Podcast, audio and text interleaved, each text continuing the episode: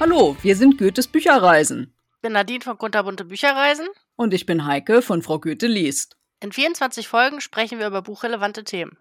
Hört jeweils am 1. und am 15. eines Monats alles, was man übers Buch bloggen und als Leser wissen will. Heute geht es um Bücher, die als Filmvorlage dienen. Eigentlich finde ich ja immer das Buch besser als den Film, aber so pauschal stimmt das vermutlich gar nicht. Lass uns mal einen genaueren Blick darauf werfen. Also ich muss sagen, ich habe gar nicht so viel gefunden, wo der Film gleichwertig oder besser als das Buch ist. Ein aktuelles Beispiel habe ich zum Beispiel Der Gesang der Flusskrebse von Delia Owens. Da fand ich den Film richtig gut, sogar viel besser als das Buch. Aber ich finde nicht mal Serien schaffen das, außer sie werden völlig umgeschrieben. Also Game of Thrones zum Beispiel fand ich am Anfang richtig gut und also als es den Büchern ähnlich war und als die Macher sich überlegt haben, dass sie die Richtung weg von J.R.R. Martin nehmen, war es nur noch eine Serie, die ich zu Ende geguckt habe, weil ich sie angefangen habe. Und beim Witcher war es genauso. Anfangs war, dies, war das richtig gut und die zweite Staffel ging überhaupt nicht.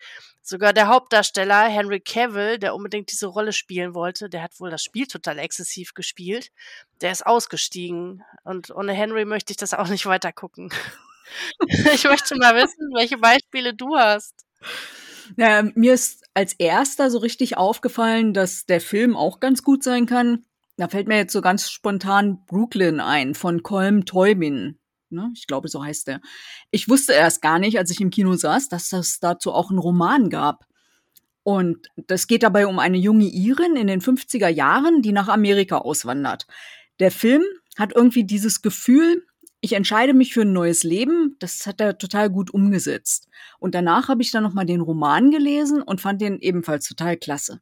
Störend finde ich es, wenn die Figuren im Buch anders beschrieben sind oder die Schauplätze plötzlich total verändert sind.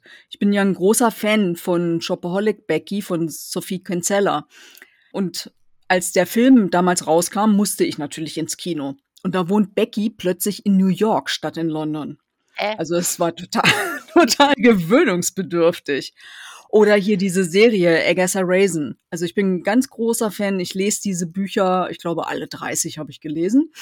Und dann wurde das ja jetzt auch verfilmt, immer so in verschiedenen Staffeln die Figur aus dem Buch, die ist überhaupt nicht als Schauspielerin umgesetzt worden. Jetzt hat sie zum Beispiel im Buch immer dunkle, störrische Haare und in der Serie 1A glatten, blonden Bob.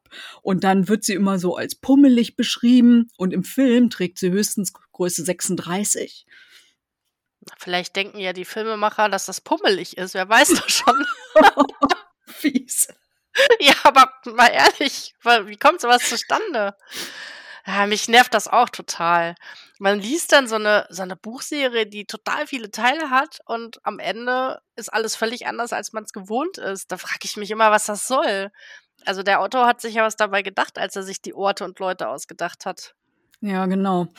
Aber es gibt ja eigentlich auch Filme. Also da habe ich dann das Buch gelesen und erkenne den Film überhaupt nicht wieder. Also Bridget Jones, der dritte Teil zum Beispiel, war so ein Fall.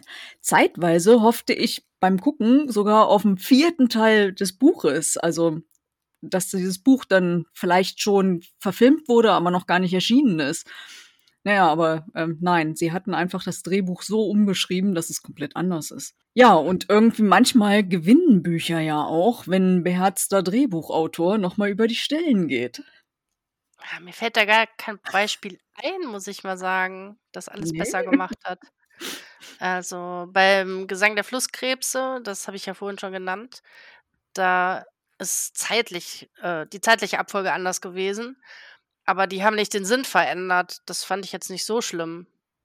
Und wie siehst du das? Ja, bei manchen Sachen halt, wenn sie dann so ein bisschen das Thema straffen, finde ich das nicht so schlecht, weil im Buch, wenn du jetzt so acht Stunden daran liest, so lange kannst du ja nicht im Kino sitzen. Und lesen ist eben was ganz, ganz anderes als gucken, weil diese visuellen Eindrücke, die kann man ja viel schneller aufnehmen, als wenn man jetzt so einen Absatz gelesen hat. Ne, mal ganz abgesehen davon, dass eine Filmminute viel mehr kostet als die Herstellung äh, von so einem Buch. Mm, ja, das stimmt. Äh, manchmal finde ich es auch faszinierend, wenn ich das Gefühl habe, das genau auf Leinwand zu sehen, was ich zuvor im Kopf hatte. Zum Beispiel bei den ersten Harry Potter-Teilen war das bei mir. Da habe ich echt das, die, die habe ich geguckt und dachte so, oh, okay, nichts Neues. Figuren alle gleich. Setting gleich, Story gleich. Aber bei den Tribute von Panem-Verfilmungen, also das war schon der Handlung ähnlich, fand ich, aber ich habe mich gefragt, ob Leute die Hintergründe verstehen können, die die Bücher gar nicht gelesen haben, weil mein Mann hat, na doch, der hatte die auch gelesen. Also ich fand das so ein bisschen nicht gut insgesamt erklärt. Aber Hm. naja, gut, sind scheinbar ja doch durch die Decke gegangen. Hast du auch ein Beispiel dafür? Also, ich habe Tribute of Panem weder gesehen noch gelesen, aber wir haben die Bücher im Regal. Also, ich könnte, wenn Oh. ich wollte. Okay. Fand die super. Ja, und ich muss auch gestehen, ich gehe gar nicht so oft ins Kino, um 'n Film zu gucken. Also, wenn ich ins Kino gehe, dann muss ich vorher davon überzeugt sein, dass der Film mir dann auch gefallen wird wegen der großen Leinwand. Und auch das schaffe ich also einmal im Vierteljahr vielleicht. Ich habe ja grade letztens gesehen, „Was man von hier aus sehen kann“. Der Film basiert auf dem Roman von Mariana Lecki und ich habe zur Vorbereitung eben das Buch gelesen und ich war so was von begeistert. Und dieses wunderbare Buch also, ich weiß gar nicht, wie das 3 Jahre an mir vorbeigehen konnte. Das wurde so eins zu eins verfilmt, dass es also einfach dieser ganze Charakter von dem Buch ist mittransportiert worden. Also, richtig klasse. Wenn du den noch mal sehen kannst, also, ist 'n echter Tipp. Okay, dann muss ich wohl erst das Buch lesen. Ja, oder in diesem Fall ist es, glaube ich, umgedre also, ist egal wie rum. Es Okay. wurde nur marginal irgendwas verändert und letztlich war es eigentlich auch nur, um halt den Film verständlicher zu machen. Ah, okay. Ne? Ja, ich finde es auch immer wichtig, dass man die Figur wiedererkennt, die man im Buch kennengelernt hat. Ich finde, grade bei diesen Chick-Lit-Verfilmungen ist das total mangelhaft gemacht. Dann wird eher der Wert auf das Äußere gelegt als auf den Charakter. Und na ja, das finde ich halt nicht so passend. Aber 'n Beispiel habe ich, glaube ich, grade nicht. Aber aus einem anderen Genre habe ich 'n Beispiel, zum Beispiel „Leichtmatrosen“ von Tom Lear. Das Buch liebe ich total und den Film fand ich sehr oberflächlich. Also, das Buch ist voller Humor, aber nicht so 'n so 'n Knüppel auf 'n Kopf Humor, sondern eher so unterschwellig und das kam im Buch überhaupt gar nicht so richtig ach nein, im Film überhaupt gar nicht so richtig raus, fand ich. Das war dann eher nur so auf diese Comedy-Schiene, aber das Tiefergreifende, was so die Charaktere ausgemacht haben, das war für mich nicht so richtig vorhanden. Fand ich eigentlich schade, weil wie gesagt, Mhm. das Buch ist total super. Ja, da muss ich gestehen, den Film habe ich nicht zu Ende geguckt, weil ich gedacht habe: „Hä? Was soll das?“ Gut, aber ansonsten das Buch habe ich leider auch nicht gelesen, also, das „Leichtmatrosen“ habe ich nicht gelesen. Mhm. Ansonsten habe ich ja schon einige von Tom gelesen. Ja, ich weiß auch nicht, ob das so richtig in mein Beuteschema passt, halt mit den Filmen jetzt von „Leichtmatrosen“. Aber ja, so bei Shopaholic ist ja auch halt dieses dieses Genre Chick-Lit. Und meine Tochter wollte mal mit mir „Pretty Little Liars“ sehen. Das ist ja auch irgendwie 'ne Buchvorlage gewesen, ne? Mhm. Aber da habe ich kein Durchhaltevermögen für. Oh, okay. Hast du denn auch schon mal gemerkt, dass die Intention des Buches im Film gar nicht vorhanden war? Ich, ähm, meine mich dunkel zu erinnern, dass „His Dark Materials“, also, der 1. Teil als Film totaler Flop war. Ich habe den gesehen und es waren zwar auch alle Handlungen drin, aber es war so oberflächlich, dass ich gar nicht gewusst hätte, worum's da eigentlich ging, wenn ich die Bücher nicht gelesen hätte. Und na ja, jetzt gibt es aber 'ne Serie dazu und die ist richtig gut. Die gucken wir nämlich grade.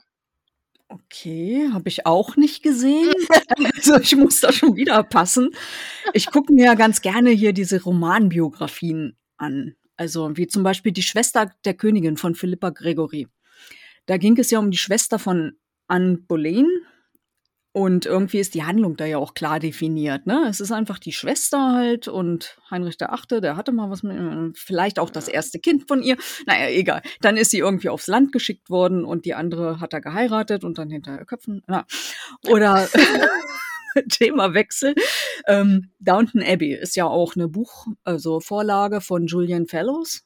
Und da geht es ja da drin, dass, ähm, die Zeit, wo die Bediensteten halt dann so sich dieser Wandel der Gesellschaft in England halt vollzog. „Snobs“ heißt das Buch und das ist aber nur ein Bruchteil von der Geschichte aus der der Serie. Also, eigentlich ist es mehr 'ne Ergänzung, wenn man die Serie toll gefunden hat, dass man dann auch noch 'n Buch dazu lesen kann. Vom Zeitlichen her, vom Sinken der Titanic bis zum Beginn des Zweiten Weltkriegs in England beschreibt das alles. Ich muss das mal weitergucken. Ich gucke hier alleine überhaupt nichts. Das ist ja immer: „Ach ich lese dann lieber.“ Und mein Mann interessiert sich null für Downtown Abbey. Stehe ich überhaupt nicht. Ja, schade. Ja, hm. Aber ich wusste auch gar nicht, dass Schwester der Königin verfilmt wurde. Das war mir jetzt total neu. Das muss Ja, gucken. aber schon über 10 Jahre her, glaube ich. Echt? Okay. Ja, ich bin da nicht so auf dem Lau also auch nicht auf dem Laufenden. Auf dem alten nicht und auf dem neuen nicht stand. Aber ich habe mal die Serie The Tudors gesehen. Da meine ich mich zu erinnern, dass die Umsetzung auch so ähnlich vom Ablauf war, wie sie tatsächlich in der realen Welt war. Und äh, nur, dass Heinrich der Achte da total hübsch war. Aber ich finde, für so eine Serie kann man das ja mal machen. Ich glaube, zu zu seiner Zeit war das wirklich 'n begehrter Typ halt. Also Ja, das so habe ich auch schon gelesen. Aber ob er aussah wie Jonathan Rhys Meyers, das weiß ich nicht. Und ich habe diese Sen also diese Serie auch angefangen und habe gedacht: „Hey, The Tudors, das ist ja genau meins.“ Aber ich Ja. habe die dann abgebrochen, weil wa da war schon in in der ersten Folge waren über 30 Fehler drin, halt, die Echt? ich Die habe ich gar nicht so bemerkt. ich konnte die einfach nicht so stehen lassen. Okay, dann habe ich mich wohl da völlig vertan. Aber ich fand die super. Ich habe die voll durchgesuchtet, tatsächlich. Lag vielleicht am Hauptdarsteller, ich weiß es nicht. Ah. Ja, jetzt sind wir ja schon wieder am Ende angekommen. Ich habe mir gedacht, vielleicht habt ihr ein paar Tipps, welche Bücher sich oder welche Bücher gut als Serie oder Film umgesetzt wurden und dass wir die na ja, dass ihr uns 'n Tipp geben könnt, dass wir die auf jeden Fall ansehen müssen. Wir freuen uns auf jeden Fall über ein Feedback von euch. Ja, genau. Gebt uns 'ne Liste, was wir noch gucken müssen. Okay, und vielen Dank fürs Zuhören. Das nächste Mal hört ihr uns am 15. Februar. Und dann geht es um Online-Aktionen. Bis dann, macht's gut und eine schöne Zeit. Tschüss. Tschüss.